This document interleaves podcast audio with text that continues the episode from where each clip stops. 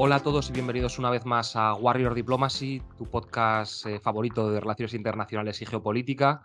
Hoy estamos aquí en un episodio muy especial con, con nuestro queridísimo amigo Fabio Almada. Hola Fabio. Nico, Nicolás Parmontojo, pues oye, eh, un saludo, un saludo para allá, para, para, España, para todo el mundo que nos esté escuchando, donde nos estén escuchando. El tema de hoy va, da mucho que hablar, ha dado mucho que hablar y seguirá dando mucho que hablar, que no es nada más y nada menos que el conflicto israelo-palestino en su última forma, que es el que hemos conocido desde el pasado sábado 7 de octubre, que es cuando hubo un ataque por parte de Hamas desde la Francia de Gaza hacia el sur de Israel, y bueno, todo lo que se está desarrollando desde, desde entonces, todo lo que puede pasar a partir de ahora, ya sea una invasión terrestre del territorio, ya sea un que continúen los bombardeos que ahora mismo se están produciendo en la franja de Gaza. Es muy difícil saber dónde nos va a llevar este conflicto, pero creemos desde Warriors Diplomacy que es importante hacer un esfuerzo por entenderlo antes de saber exactamente qué es lo que puede deparar. Y antes de nada, eh, creo que Fabio, eh, tenemos un par de episodios previos por si alguien quiere meterse en harina antes de entrar directamente en este episodio. Claro, pues más que nada, a lo mejor para dar un poco más de contexto, si hay algún oyente ahí que no esté tan familiarizado con estos términos, en nuestro episodio número 5 hablamos de los orígenes de este conflicto, ¿no? Regresamos a la historia, regresamos a, a los años y dos eh, invitados nos dan ambas perspectivas. Muy interesante episodio. Luego tenemos uno donde hablamos un poco más de los acuerdos de Abraham, ¿no? Y como que este acercamiento entre la política de, de Israel y otros países del Golfo, el Golfo Pérsico, está muy interesante también, se los recomendamos mucho. Y ese es el episodio 38, me parece. Van a encontrarlo links aquí mismo en el, en el, en el episodio en Spotify o donde nos estén escuchando. Y pues simplemente un recordatorio a cualquier oyente que todavía no nos haya dado una valorización en Spotify, pues se lo agradeceríamos mucho, que es lo que nos ayuda a llegar a más oídos. Pero bueno, este Nico, sin más preámbulo, yo creo que podemos empezar a introducir a nuestros, a nuestros invitados, ¿no? Sí, sin, sin duda alguna, porque en el episodio de hoy tenemos a dos invitados muy especiales. Eh, dos personas que saben mucho del, conflicto del que vamos a hablar. La primera de ellas es Marta González Isidoro, que es periodista, pero sobre todo analista política, especialista en Oriente Medio, experta en prevención y gestión de conflictos internacionales, además de máster en inteligencia económica y relaciones internacionales. Muchas gracias por tu tiempo, Marta. Hola. Hola, buenas tardes. Encantada de estar con vosotros. Es todo un gusto, es todo un gusto, Marta. Y bueno, también queremos presentar a nuestro otro invitado, Farid Kahat. Farid tiene un posgrado en gobierno por la Universidad de Texas en Austin. Es también profesor de Relaciones Internacionales en la Academia Diplomática del Perú y en la Pontífica Universidad Católica del Perú también. Es asesor del Centro de Estudios Estratégicos del Ejército de Perú y bueno, tiene varios libros. El más reciente es Tiempos Violentos, Rusia, Ucrania, Estados Unidos y el nuevo Desorden Mundial. Farid, un gustazo tenerte aquí y bueno, pues un saludo para allá. ¿Cómo estás? Bien, gracias. Eh, un gusto estar aquí. Excelentísimo. Pues bueno, Nico, yo creo que ahora voy a tomar yo un poquito, este, voy a hacer para atrás, irme al back room y te voy a dejar a ti con tu con todo tu expertise periodístico que, que nos ayudes a moderar esta interesante conversación. Bueno, antes de, de, comenzar con las preguntas, este episodio ya decimos, vamos a dejárselo sobre todo a nuestros invitados, que sean los que hablen y analicen este conflicto, pero por dejar bien claro en qué punto estamos, como hemos dicho en la introducción, el pasado sábado 7 de octubre hubo un ataque por parte de Hamas la franja, desde la franja raza hacia el sur de Israel. En respuesta, el gobierno israelí declaró formalmente la guerra el domingo, autorizando acciones militares significativas contra el grupo de militares palestinos. Y ahora es que han pasado ya casi dos semanas autorizando acciones militares significativas contra el grupo de militares palestinos y ahora es que han pasado ya casi dos semanas desde que ha empezado el conflicto. Hemos tenido desde pequeñas incursiones en la franja de Gaza por parte de Israel hasta sobre todo bombardeos que han dado lugar a varias situaciones eh, complicadas, tanto con acusaciones cruzadas entre ambos bandos sobre diferentes culpabilidades en bombardeos. Pero antes de entrar en lo que está ocurriendo ahora mismo, y yo creo que para ello vamos a preguntarle primero al profesor Farid Kahat, eh, queremos saber un poco por qué ahora, ¿no? ¿Cuáles son las causas profundas de estos ataques de Hamas contra Israel y por qué en este momento se, ha producido, se produjo este ataque el, 7 de octubre pasado? Eh, si es que tenemos alguna clave ya de por qué se ha podido producir. Eh, yo diría que hay por lo menos dos posibilidades como explicación, porque habría que saber qué pensaban los líderes de Hamas. Parece que eh, la organización estaba bajo control al momento de tomar esta decisión del ala militar en Gaza y no del presunto liderazgo político que vive en Qatar. Eh, y este grupo en Gaza es, eh, digamos, más radical, pero ¿qué era lo que buscaba? Gaza está bajo un cerco israelí por aire, mar y tierra de 2007. Y el cálculo israelí, que un poco ayuda a explicar probablemente esto, es que entre el cerco eh, de Gaza, que es considerado por organizaciones internacionales como la Cruz Roja como un castigo colectivo a la población civil, y las incursiones militares regulares o ataques militares regulares de Israel, lo que daban en llamar podar el césped, eh, eh, jamás en Gaza estaba controlado y su capacidad o voluntad de lanzar ataques contra Israel eran muy limitados, si es que aún existían. Creo que, eh, por un lado, había la voluntad de romper esa complacencia israelí sobre el estatus de Gaza como un estatus potencialmente permanente. Y una consideración que también puede haber estado en la mente de estos líderes es el hecho de que em, los países árabes que tenían un acuerdo en la Liga Árabe de eh, condicionar la normalización de relaciones con Israel a que Israel abandonara los territorios ocupados para permitir la creación en ellos de un Estado palestino, empezaron a normalizar relaciones no solo sin que se cumpliera esa condición, sino básicamente siendo exigencias eh, propias de cada Estado, como en el caso de Marruecos, que Estados Unidos, a cambio del reconocimiento de Israel, eh, reconociera a su vez la soberanía marroquí sobre el Sahara Occidental. Eh, nada justifica los crímenes atroces perpetrados por Hamas, pero si, tuviera que pensar en qué eh, cálculo político estaba detrás, probablemente sea uno del tipo que acabo de indicar. entiendo. Y Marta, por saber también desde el lado eh, israelí, tú sabrías explicarnos un poco cómo es posible que un ataque de esta envergadura, que es de los más gordos que se ha cometido contra Israel en varias décadas, no fuera de ninguna manera prevista por una inteligencia como la israelí, que normalmente se enorgullece de ser una de las mejores, el Mossad, una de las mejores inteligencias del planeta, y sin embargo parece que este ataque les pilló desprevenidos por completo. Bueno, eh, hay que decir que la inteligencia no siempre eh, es eficaz pero no solamente en Israel, sino también en todos los países. Es decir, eh, cuando hablamos de inteligencia en, en, Israel y nos centramos en el Mossad, tenemos que tener en cuenta que el Mossad es la inteligencia exterior, pero quienes se encargan de la inteligencia interior y las cuestiones relacionadas con, con los territorios en disputa, tanto, eh, tanto la franja de Cisjordania como en, como en Gaza, eh, dependen, son, dependen del Simbet y de otras organizaciones de inteligencia militares. Eh, yo creo que se han dado una serie de hechos que, de alguna manera han sido utilizados también eh, estratégicamente por el liderazgo de Hamas para llevar a cabo esta incursión y, esta acción tan brutalmente violenta, valga la redundancia. Por un lado, la situación política interna de desestabilización eh, que vive Israel desde hace un año, pero en particular desde hace seis meses, con un gobierno que estaba muy cuestionado, que está siendo muy cuestionado y que mm, eh, transmitía debilidad eh, a,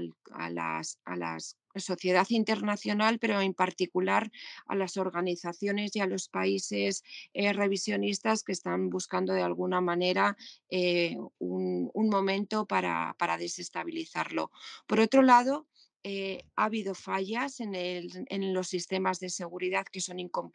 incomprensibles. Se verá más adelante cuando, pase este trauma y pase, esta situación y se hará análisis, pero yo creo que más allá de las fallas de seguridad ha habido una complacencia en el sector de seguridad eh, israelí que ha, eh, ha pensado que eh, depender de los sistemas de inteligencia cibernética, tecnológica, era suficiente, sobre todo en la franja, en la franja de, Gaza, cuando parecía que la relación con, la yihad islámica y con, y con Hamas estaba prácticamente neutralizada después de las operaciones que habían tenido lugar a lo largo de esta primavera y que ahora el foco de atención de la inteligencia militar y de la inteligencia política estaba centrada en las operaciones antiterroristas en el norte, tanto en Cisjordania como en neutralizar eh, las posibles incursiones de Hezbollah en, Cisjordania y en los territorios eh, más problemáticos, la zona más problemática como podrían ser eh, Tulkaren o, Nablus. En ese sentido, yo creo que ha habido una falla de seguridad y sobre todo porque ha habido mucha complacencia pensando que el hecho de permitir la entrada de unos 20.000 20 gazatíes diarios con permiso de residencia y trabajo en territorio israelí, de alguna manera al ofrecerles eh, garantías económicas o mejoras eh, en sus condiciones económicas, eh, podían neutralizar la base ideológica que está detrás de, de Hamas y del proyecto de desarticular Israel como un Estado judío y, alcanzar ese objetivo que está en la mente de, de Hamas, que es eh, llegar a la, a la consecución de un Estado nacional en lo que se, lo que se entiende que es la Palestina histórica, con el cariz de Islam, con el cariz de, una Palestina islámica en la mentalidad de, Hamas, porque es un, es un actor eh, islámico. E, en este punto debo preguntar, precisamente cuando hablamos de actores, es precisamente por, por Hamas, porque todo el mundo tiene bastante claro qué es lo que es el Estado de Israel y al final cabo es una democracia con líderes electos, pero poca gente tiene tan claro lo que es Hamas y sobre todo cuál es su importancia dentro de Palestina y entre los actores políticos de este país, que son numerosos. No sé, cualquiera de los dos eh, que nos pueda clarificar un poco en este punto. Bueno, una cosa que ahora se tiende a olvidar eh, y es algo que mencionan en entrevistas en diarios estadounidenses oficiales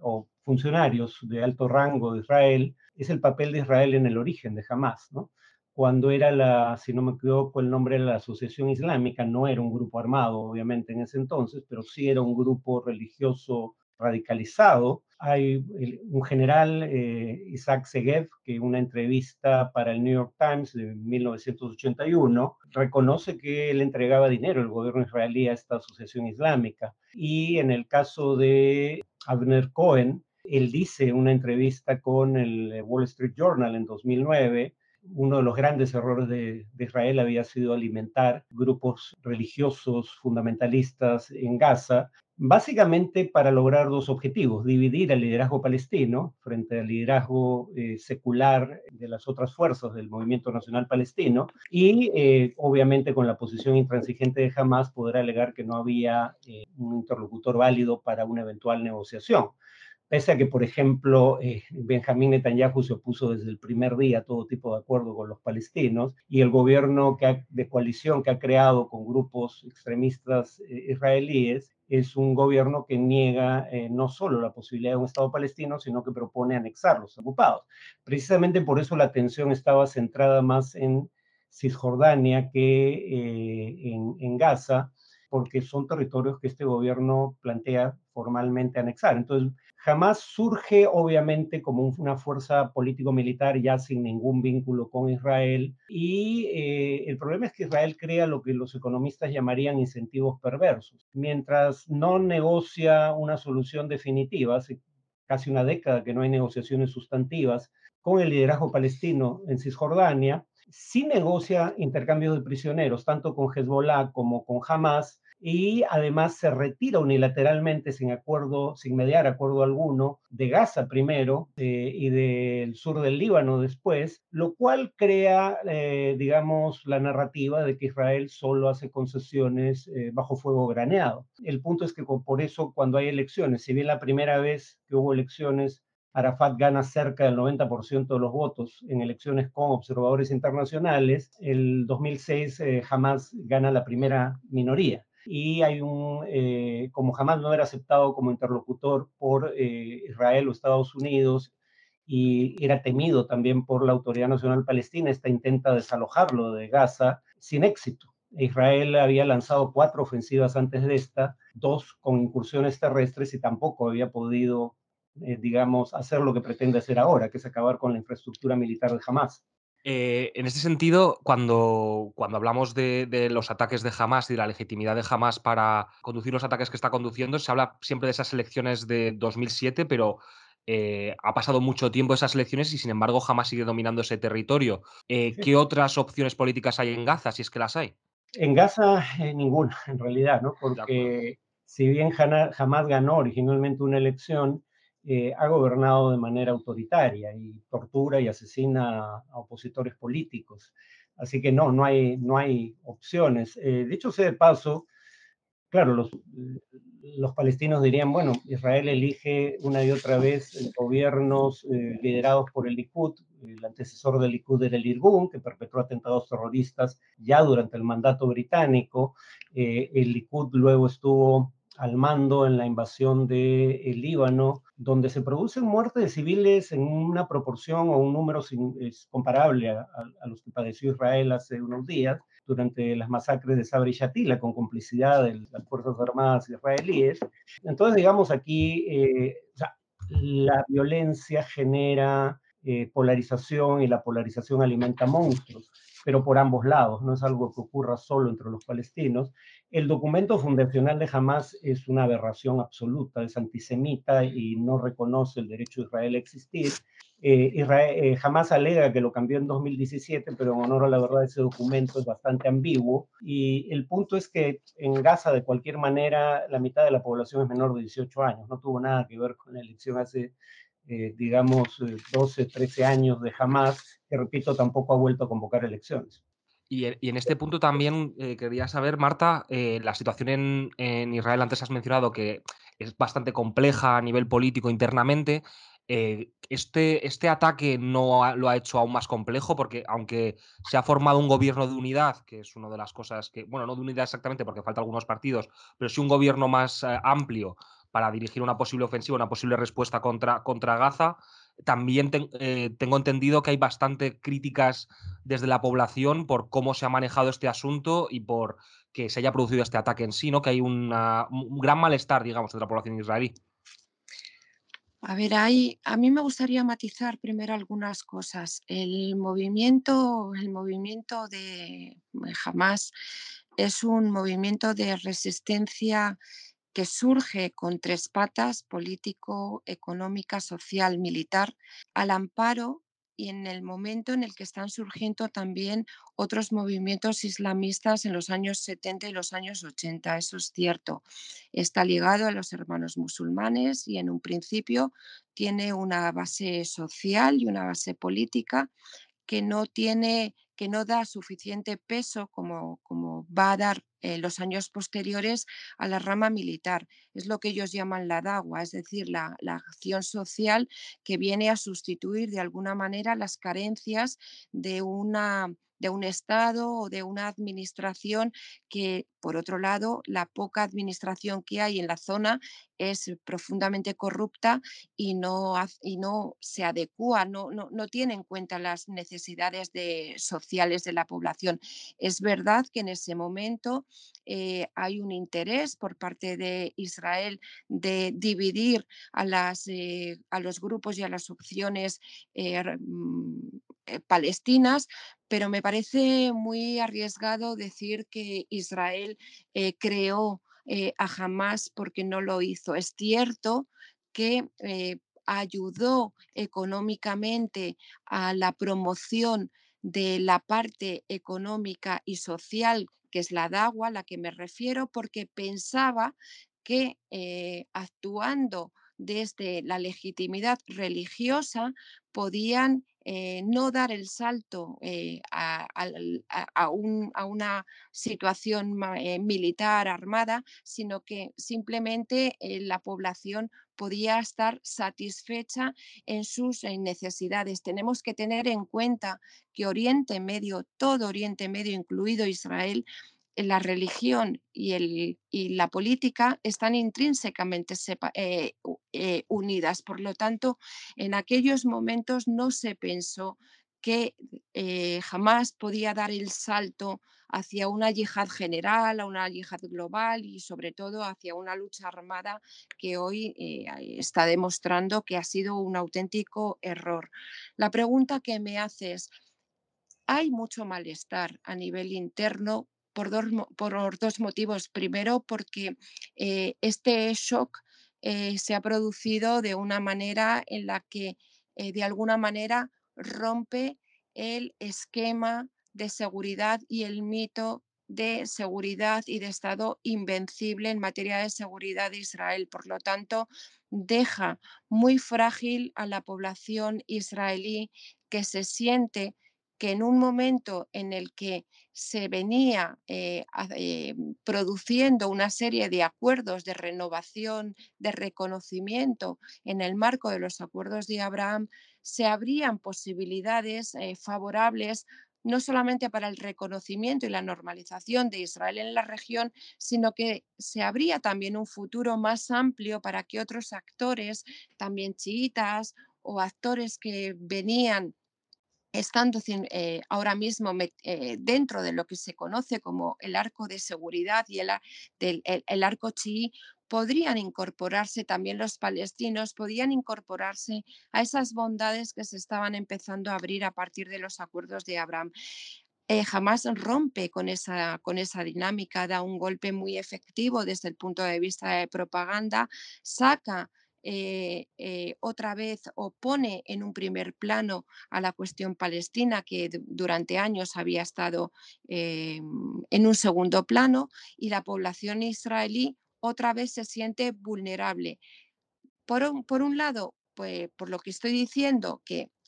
hay un, una un enfado hacia los políticos, hacia el, ámbito político y militar porque no ha sabido responder a las cuestiones de seguridad y por otro lado por la incertidumbre que se abre ahora mismo no solamente con los sectores más eh, intransigentes que están empezando eh, a, hablar abiertamente de que ya no se puede tener ninguna relación con el mundo palestino ni con opciones palestinas, aunque sean eh, meridianamente eh, más, más pragmáticas, porque no encuentran un interlocutor palestino para negociar, sino que además sienten que la comunidad internacional hay un rechazo y una equidistancia a la hora de valorar eh, cuáles son las eh, víctimas reales de, esta situación. Por lo tanto, el malestar interno se une también a ese estado de shock y a esa incertidumbre de qué es lo que va a pasar en, el futuro cercano. Vamos a aprovechar precisamente esa incertidumbre de la que hablas para hacer una primera transición, cerrar este primer bloque en el que hemos hablado de un poco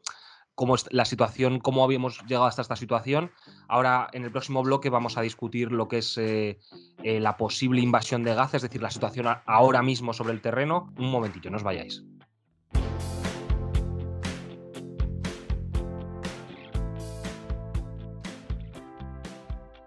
Bienvenidos de nuevo. Estamos en este segundo bloque de este episodio especial sobre el conflicto en Oriente Próximo. Eh, bueno, ahora mismo todo parece indicar que Israel actuará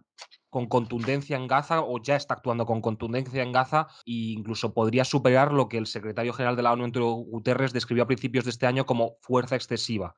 Pero no vamos a entrar en esa valoración, sino que lo primero que vamos a intentar discutir aquí o intentar discernir aquí es si se va a producir una ofensiva terrestre en Israel y si, como algunos expertos incluso anticipan o analizan, esta ofensiva puede ser larga y durar mucho en el tiempo. Eh, por lo que aquí la primera pregunta que tengo que hacer a, nuestros expertos, y aquí sí os la planteo a los dos, si queréis empezamos por Farid y luego que responda Marta, es con qué dureza creéis que está tomando o tomará más en las próximas semanas eh, represalias Israel en, la franja de Gaza. Eh, yo haría solo un par de acotaciones. yo, coincido, jamás no fue creado por Israel. Solo digo que la Asociación Islámica, que es un antecesor directo de Hamas, fue alimentado por Israel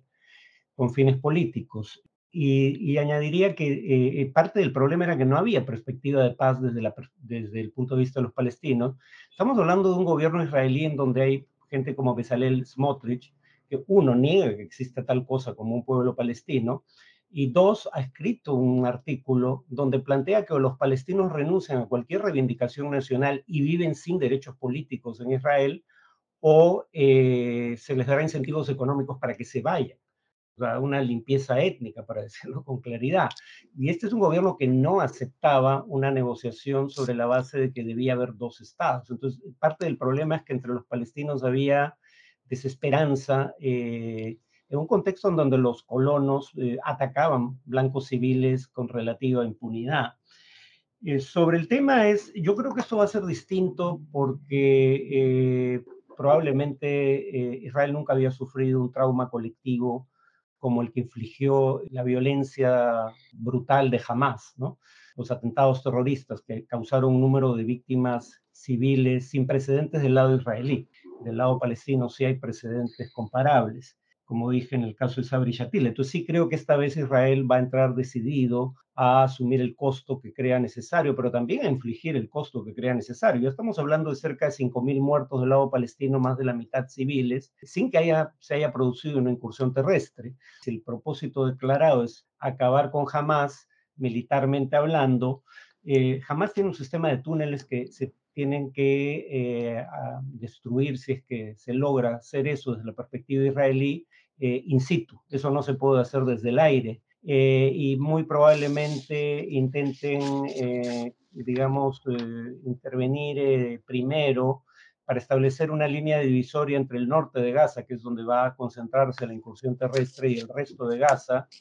que es donde se ha forzado a marchar a más de un millón, un millón cuatrocientos mil palestinos desplazados, sin que haya corredores humanitarios seguros, sin que haya lugares seguros que los alberguen, y eh, con eh, bloqueo total, cerco total fue la expresión que usó el eh, ministro de Defensa israelí, que es ilegal bajo el derecho internacional humanitario. O sea, no es un objetivo político militar privar del ingreso de alimentos a Gaza, simultáneamente sin permitir que ingresen víveres en cantidad suficiente desde Egipto. Pero sí, lo que viene, me temo, va a ser dantesco. Eh, sí, Marta, en, tu opinión, entonces, eh, ¿cómo crees que serán las próximas semanas? ¿Crees que Israel se va a lanzar una ofensiva terrestre? Y si es así, ¿cómo de, de largo podríamos estar previendo que se desarrollase este conflicto? Yo creo que sí se va a producir al final una ofensiva terrestre porque los medios desplegados en la frontera son ingentes, a pesar de que hay una parte importante que está desplegada en el norte para repeler eh, las acciones de, de, Hezbollah en el norte y sobre todo pendiente de saber si, se va a tener que dividir los esfuerzos entre un, conflicto en el norte con Hezbollah que involucraría también a Siria y a Irán y a otros actores, por supuesto, o se va a quedar circunscrito a la franja de Gaza. En cualquier caso, yo creo que va a ser mm, complicado. Eh, Israel ahora mismo eh, tiene un dilema y es que mm, el lema que siempre han mantenido del nunca, eh, del nunca más, es decir, que no se vaya, que Israel no va a permitir que nunca más el pueblo judío, ni en Israel, ni en la diáspora, pueda estar sometido a una limpieza étnica o a una situación de acoso y de como, como ocurrió durante el holocausto, se ha transformado ahora mismo en nunca jamás. ¿Qué significa? Que no se va a permitir bajo ningún concepto que se vuelva a, vulnerar, a vulnerar la seguridad de los ciudadanos de Israel. Y eso va a tener consecuencias a corto y sobre todo a largo plazo, tanto para los habitantes de, Gaza y para el equilibrio regional, como para los habitantes de, israelíes del Negev. Yo creo que durante muchos, eh, mucho tiempo, en, las próximas, en los próximos años y probablemente en la, próxima década, tanto en el territorio israelí como en la zona de Gaza eh, se van a convertir en zonas de exclusión. Eh, es decir,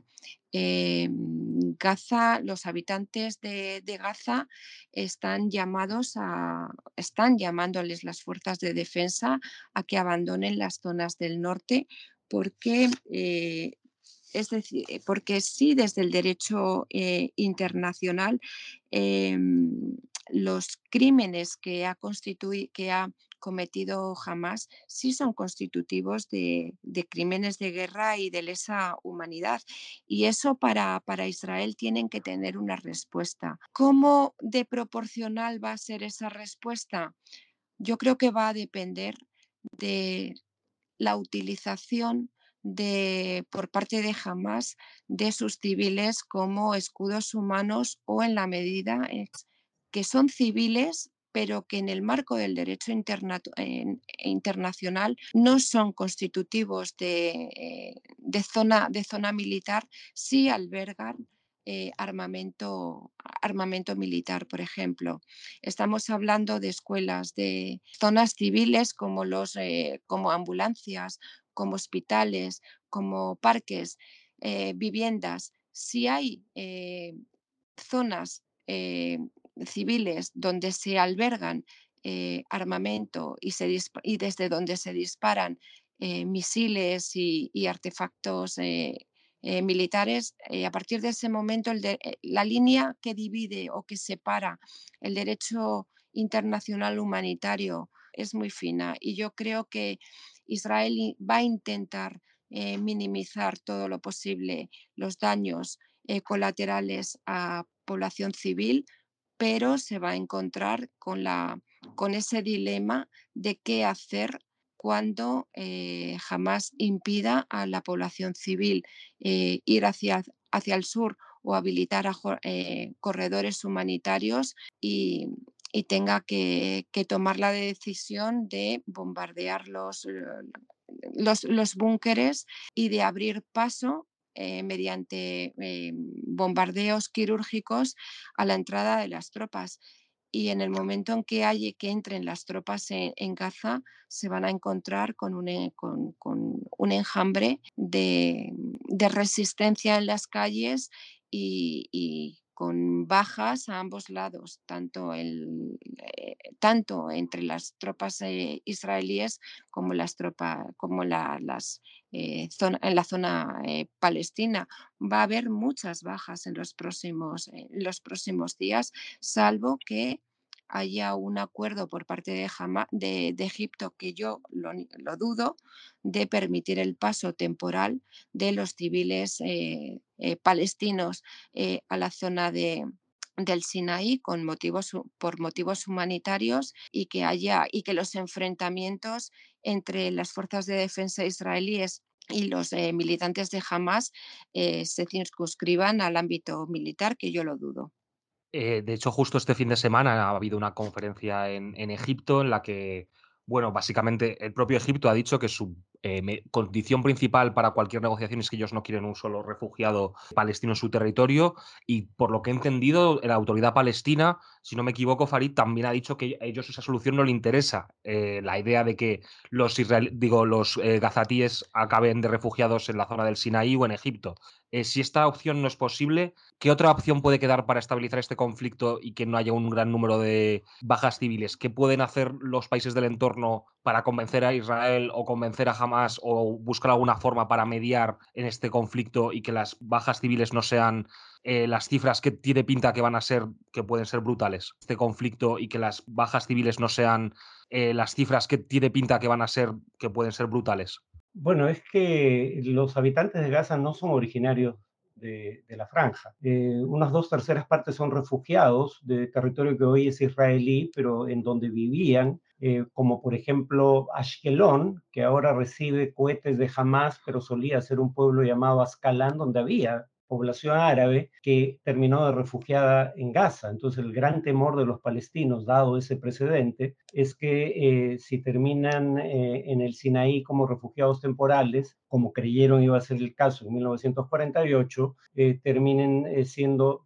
refugiados nuevamente de manera permanente porque no se les permita volver a Gaza. Entonces la solución era la que proponía una resolución en el Consejo de Seguridad de la ONU, que tuvo 12 de 15 votos posibles, dos abstenciones y solo el voto en contra de Estados Unidos, que pedía eh, ceses al fuego temporales para eh, que la población pudiera desplazarse a lugares seguros, eh, uno, y dos, que se levantara el cerco que Israel ha establecido sobre Gaza. Se ha levantado parcialmente por el paso de Rafa, pero están entrando 20 camiones al día. El número antes de todo esto era 100. Presumiblemente ahora se requeriría aún más y los ataques israelíes no son particularmente focalizados, tiene armamento de precisión. los cohetes que lanza Hamas y que lanza la yihad islámica contra Israel son un crimen bajo el derecho internacional humanitario precisamente porque no tienen sistema de dirección y porque no se lanzan contra objetivos militares, sino contra ciudades. Pero teniendo armamento de precisión Israel, ha causado un daño tan grande que es difícil creer que se deba a ataques contra, eh, digamos, objetivos militares. Según la Agencia de Naciones Unidas para Coordinación de Asuntos Humanitarios, eh, el, el 19, o sea, hace unos días ya, 25% de las viviendas habían sido destruidas o dañadas en Gaza y 59 centros de atención médica habían sido alcanzados por fuego israelí.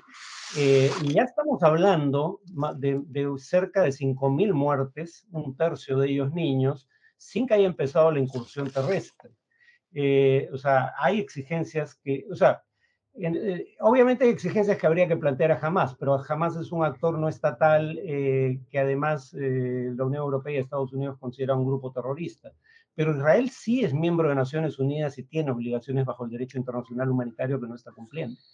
Yo ahí fíjate que estando de acuerdo con, con Farid, es que es tan complicado porque mira, cuando, cuando hay un conflicto entre dos, entre dos estados, cada estado tiene eh, su, ejército, su sistema de, defensa que está sometido a la jurisdicción del derecho internacional y a la jurisdicción de las leyes de guerra. Es que es tremendamente complicado cuando un Estado con un ejército convencional que sí tiene, está sometido a una legislación concreta, y bajo los parámetros del derecho internacional se tiene que enfrentar a un actor híbrido, como estamos mencionando, que no está sujeto a ninguna ley ni a ninguna jurisdicción internacional y que utiliza a sus ciudadanos como escudos humanos y, mm, su arsenal militar lo esconde precisamente en zonas civiles. Entonces, eh, estamos hablando de un shock tan grande el que se ha, se ha producido en e, el 7 de octubre que es difícil pensar que Israel mm, va a volver a abrir la frontera de Gaza con la naturalidad o con la benevolencia con la que la abría, con todo el cuestionamiento que, tiene el hecho de que no es su territorio, de que está gobernado por, por, otra, por otra entidad, que tiene o no tiene. Ahí podemos entrar en las valoraciones y en las percepciones, pero eh, va a ser complicado que ahora mismo es, eh, los ciudadanos de, de, Israel vuelvan a tener eh, confianza en los, eh, en, los civiles, no, no ya en, eh, en, los dirigentes eh, de Gaza, sino en los propios civiles, en los propios ciudadanos de, de, Gaza, para confiar en ellos y abrirles las fronteras para que, sí, para que puedan ser tratados en sus hospitales, trabajar en sus centros. E, es decir, va a ser tremendamente complicado cuando vemos también que eh, en las calles de Gaza o en las calles de Cisjordania se, producen estos, eh, estas explosiones de alegría cuando, cuando se asesinan civiles eh, israelíes. Entonces, yo creo que hemos entrado en una dinámica y en un punto de inflexión que va a tener consecuencias muy negativas para Gaza a corto, a medio y a largo plazo, pero también para la causa palestina en su conjunto. Y si no hay, me da la impresión de que si no hay en estos momentos una voluntad por parte de los organismos eh, internacionales y de los actores regionales de querer solucionar de alguna manera, como sea, poniendo de acuerdo y sentando en la mesa de negociación también actores paraestatales que tienen eh, la obligación eh, de sentarse para ver cuál, eh, qué soluciones plantean, va a ser muy complicado que el futuro de la causa palestina, por así llamarla, tenga una solución territorial y política aceptable para ni siquiera para, para ellos. Solo dos cosas. nuevamente, la guerra, el terrorismo divide, y así como ha habido eh, gente que celebra los ataques contra Israel, recordemos que el año 2021 había ciudadanos de pueblos eh, cercanos a Gaza que sacaban sofás para presenciar como una película los bombardeos sobre Gaza. Y, hay declaraciones de gobernantes israelíes que son escalofriantes respecto a lo que buscan. Isaac Herzog, el presidente que no es un conservador por lo menos no, no era su filiación política original, dice, es la nación entera la responsable. No es cierta esa retórica de que los civiles no sabían o no participaron. Y el ministro de Energía, Katz, condiciona el ingreso de ayuda humanitaria a la liberación de los rehenes por parte de Hamas. O sea, como Hamas en una acción criminal tomó rehenes a civiles israelíes, Israel cree lícito tomar de rehén a toda la población civil de Gaza a la que no le permite el acceso a alimentos, porque finalmente es Israel quien controla las fronteras. O en ese sentido sí, yo tiendo a coincidir en que las perspectivas son sombrías, salvo por un hecho, que probablemente eso termine provocando tarde o temprano la caída del actual gobierno israelí. Yo ahí estoy de acuerdo contigo, Farid, porque creo que de, cuando pase esta crisis, cuando mm, haya un tiempo prudencial para que puedan sentarse y valorar eh, qué es lo que ha pasado, yo estoy absolutamente segura de que el gobierno israelí va a caer y, va a haber responsabilidades políticas y militares eh, muy serias. Y yo creo que también en el, eh, a nivel político, social y económico, Israel va a pasar a, un, a, un, a otro nivel, o sea, va a haber un antes y un después y todos estos movimientos de los que tú estás mencionando, que, que son minoritarios en Israel, pero que desafortunadamente eh, han tomado mucho eh, poder, sobre todo en la, en la, última legislatura con la introducción, cuando se han metido en el gobierno a, Smotrich y a Ben y estos elementos tan radicales están produciendo un daño tan importante a nivel eh, político, social, de polarización, que yo creo que la propia sociedad mm, va a expulsar de la vida política y, social de, a estos grupos minoritarios. Estoy absolutamente de acuerdo contigo, Farid, en eso.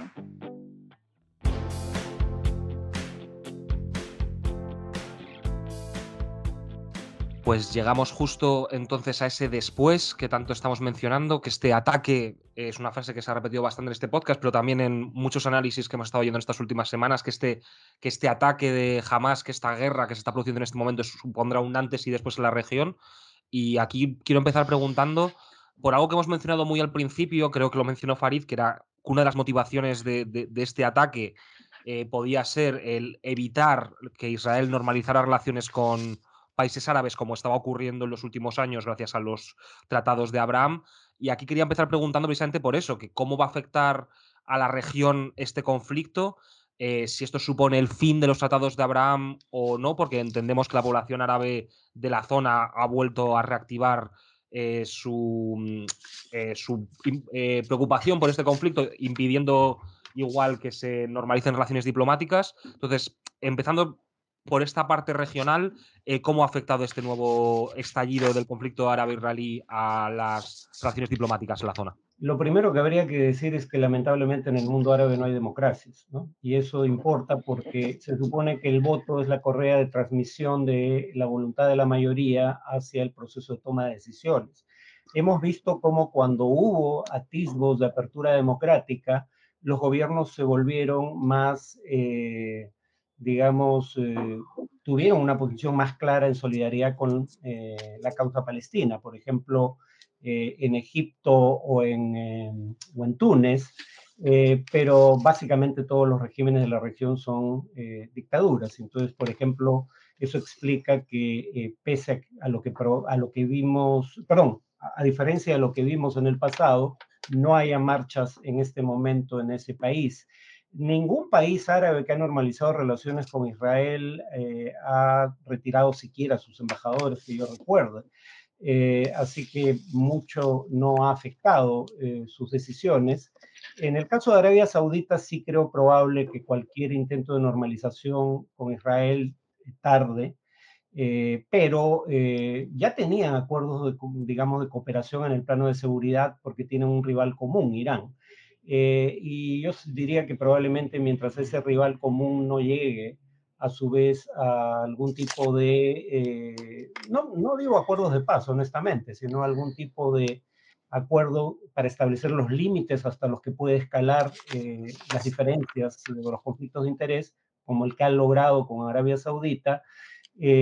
pues Irán seguirá haciendo lo que ha hecho hasta ahora. Como es militarmente bastante inferior tanto a Estados Unidos como a Israel, no los ataca directamente, sino a través de los grupos armados irregulares que promueven la región.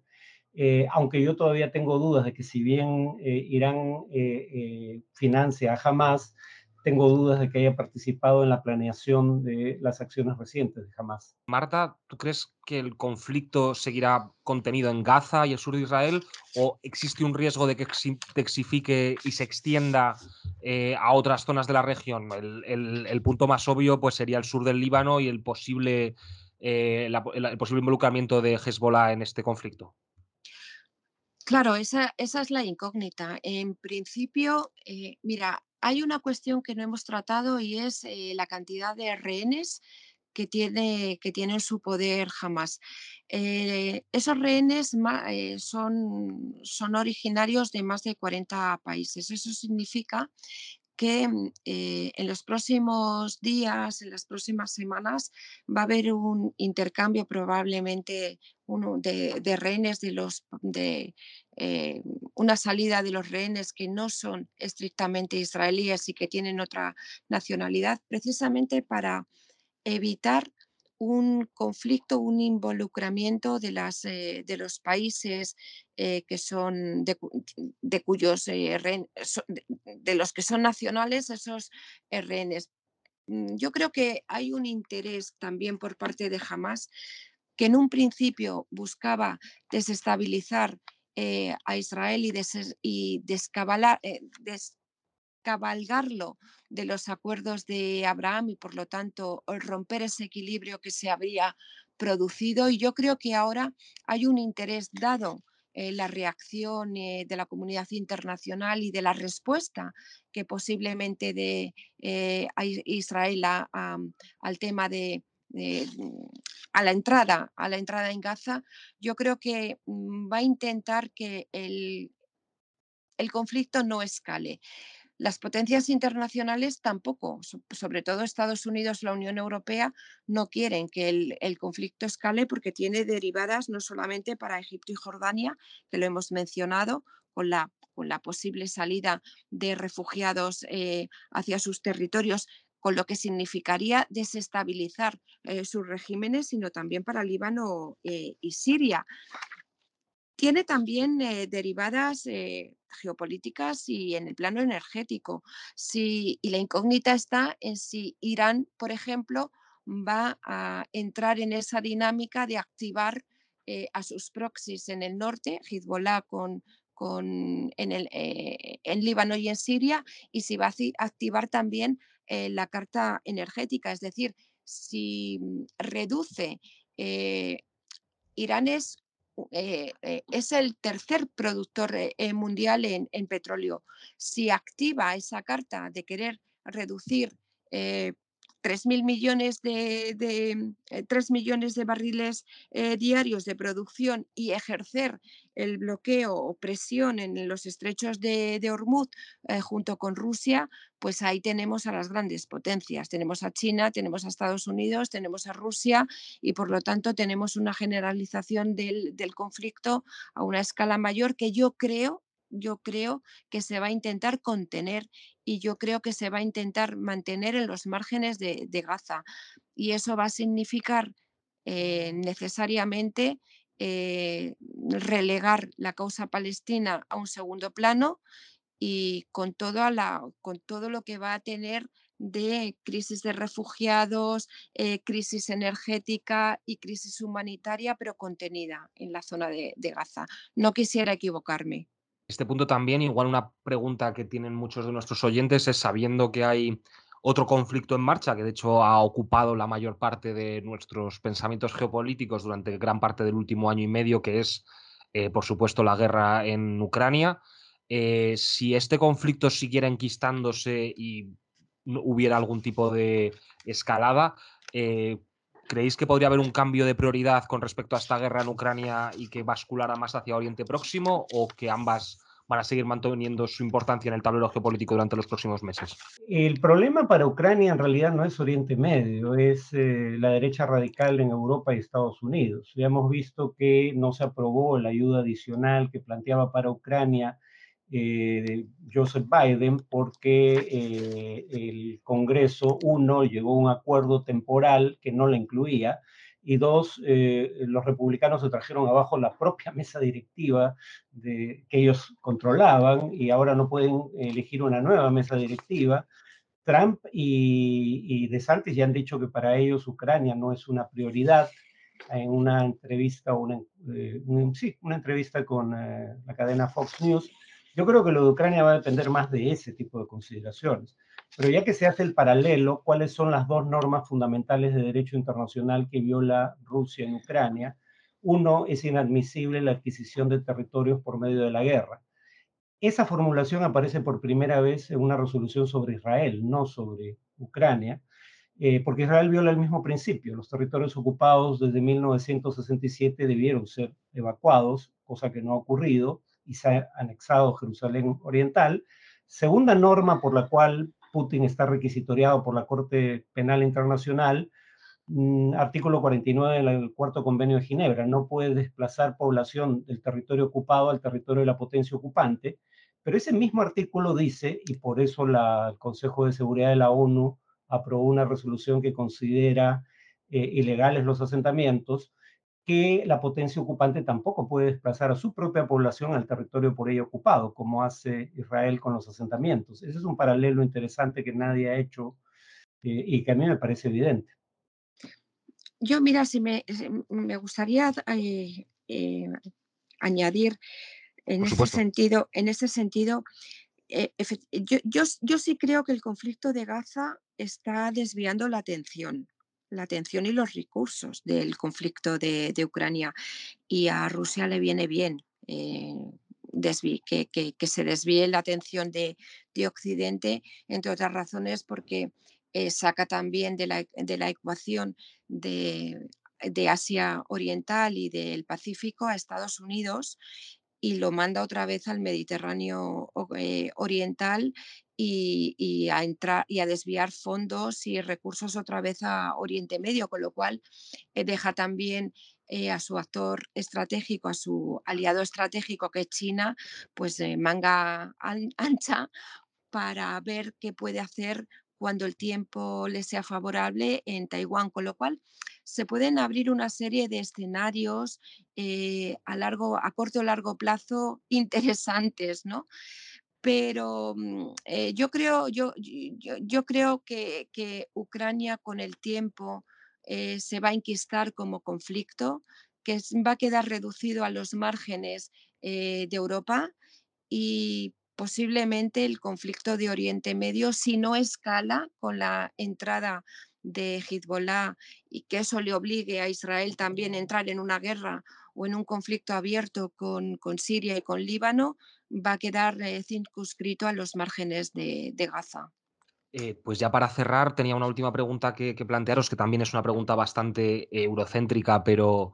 es lo que tiene nuestro podcast, que también la mayoría de nuestros oyentes suelen tener esas preocupaciones, que es una cosa que has estado comentando también estas últimas semanas, es si el reavivamiento de este conflicto y las hostilidades que se están produciendo en Oriente Próximo podría suponer un reavivamiento también de los ataques terroristas. Hace poco hemos tenido uno en Bélgica que no ha tenido absolutamente nada que ver con el conflicto israelo-palestino, parece que tenía mucho más que ver con el tema eh, de la, ampliación de la OTAN y la quema de Coranes en Suecia, pero no sé si vosotros, en tanto canalistas, creéis que un tema como el del terrorismo yihadista, que en los últimos años parecía algo más tranquilo, por lo menos en cuanto a atentados en Europa, podría volver a reavivarse por eh, eh, un conflicto como este esté ganando tanta atención en la palestra pública o si por el contrario creéis que son dos temas que es mejor no hacer la conexión porque en este caso no tiene por qué haber eh, un reavivamiento de, este, de estos ataques o atentados. Bueno, yo diría que si ISIS o, Al Qaeda tuvieran la capacidad de lanzar atentados terroristas contra blancos civiles en Europa, lo estarían haciendo. O sea, eh, no es que se hayan contenido y ahora, eh, por motivo de la guerra en Gaza, eh, vayan a escalar. En ese sentido, yo lo que temería más en realidad no es a estos grupos transnacionales terroristas, porque además en general a partir de 2016 hay una tendencia declinante en el número de atentados terroristas en el mundo, la mayoría de los cuales ni se producen en Europa ni tienen a europeos como víctimas. Pero Hablaríamos sobre todo de lobos solitarios, o sea, no me refiero tanto a las... Exacto, yo creo que ese es el riesgo real